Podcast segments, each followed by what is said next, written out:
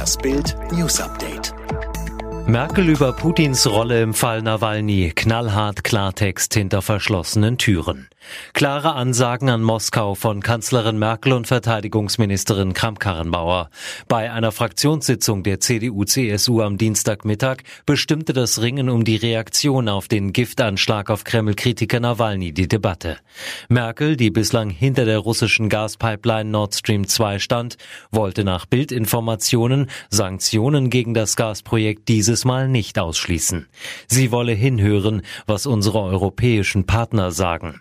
AKK meinte, es ist Sache der russischen Regierung zu beweisen, dass sie in die Vergiftung von Nawalny nicht verwickelt war. Studie findet Viren-Hotspots im Körper. Macht Corona unfruchtbar?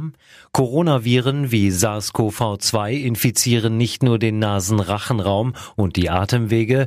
Neben Darm, Nieren und Leber sind laut einer aktuellen Studie sogar die Fortpflanzungsorgane betroffen.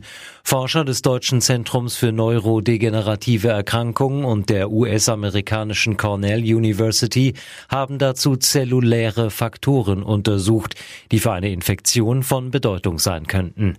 Ergebnis? Es scheint zahlreiche Hotspots im menschlichen Körper zu geben, darunter auch Hoden und Plazenta. Tesla-Gründer trifft Herbert Dies. Was läuft da zwischen Musk und dem VW-Boss? Tesla-Boss Elon Musk tourte mehrere Tage durch Deutschland, traf Politiker, besuchte das kommende Tesla-Werk im brandenburgischen Grünheide und machte als letzte Station einen kurzen Abstecher nach Wolfsburg zum Konkurrenten Volkswagen. Dort landete der Tesla-Boss spät abends am Flughafen Braunschweig-Wolfsburg, wurde von VW-Chef Herbert Dies empfangen. Beide testeten zusammen Volkswagens Elektroauto, den ID3, wie in einem Video zu sehen ist. Pöbelprinz hinter Gittern Ernst August soll Ehepaar mit Schlägertrupp gedroht haben. Es ist der traurige Tiefpunkt eines royalen Rüpels. Am Montag wurde Prinz Ernst August von Hannover in Grünau in Österreich festgenommen und hinter Gitter gebracht. Laut Polizei soll der Welfe am Montagmorgen zwischen 3.30 Uhr und 7.30 Uhr ein Ehepaar im Nachbarhaus verbal mehrmals gefährlich bedroht haben. Nach Bildinformationen soll er sie aufgefordert haben, sich zu schleichen.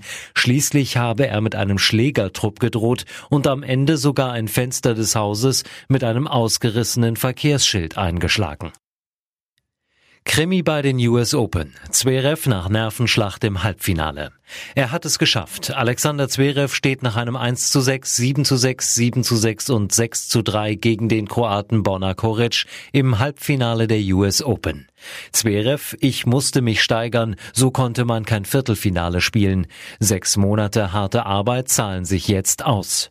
Ohne die Tennisriesen Nadal, Federer und den disqualifizierten Djokovic hat Deutschlands Nummer eins weiter die historische Chance auf den Turniersieg.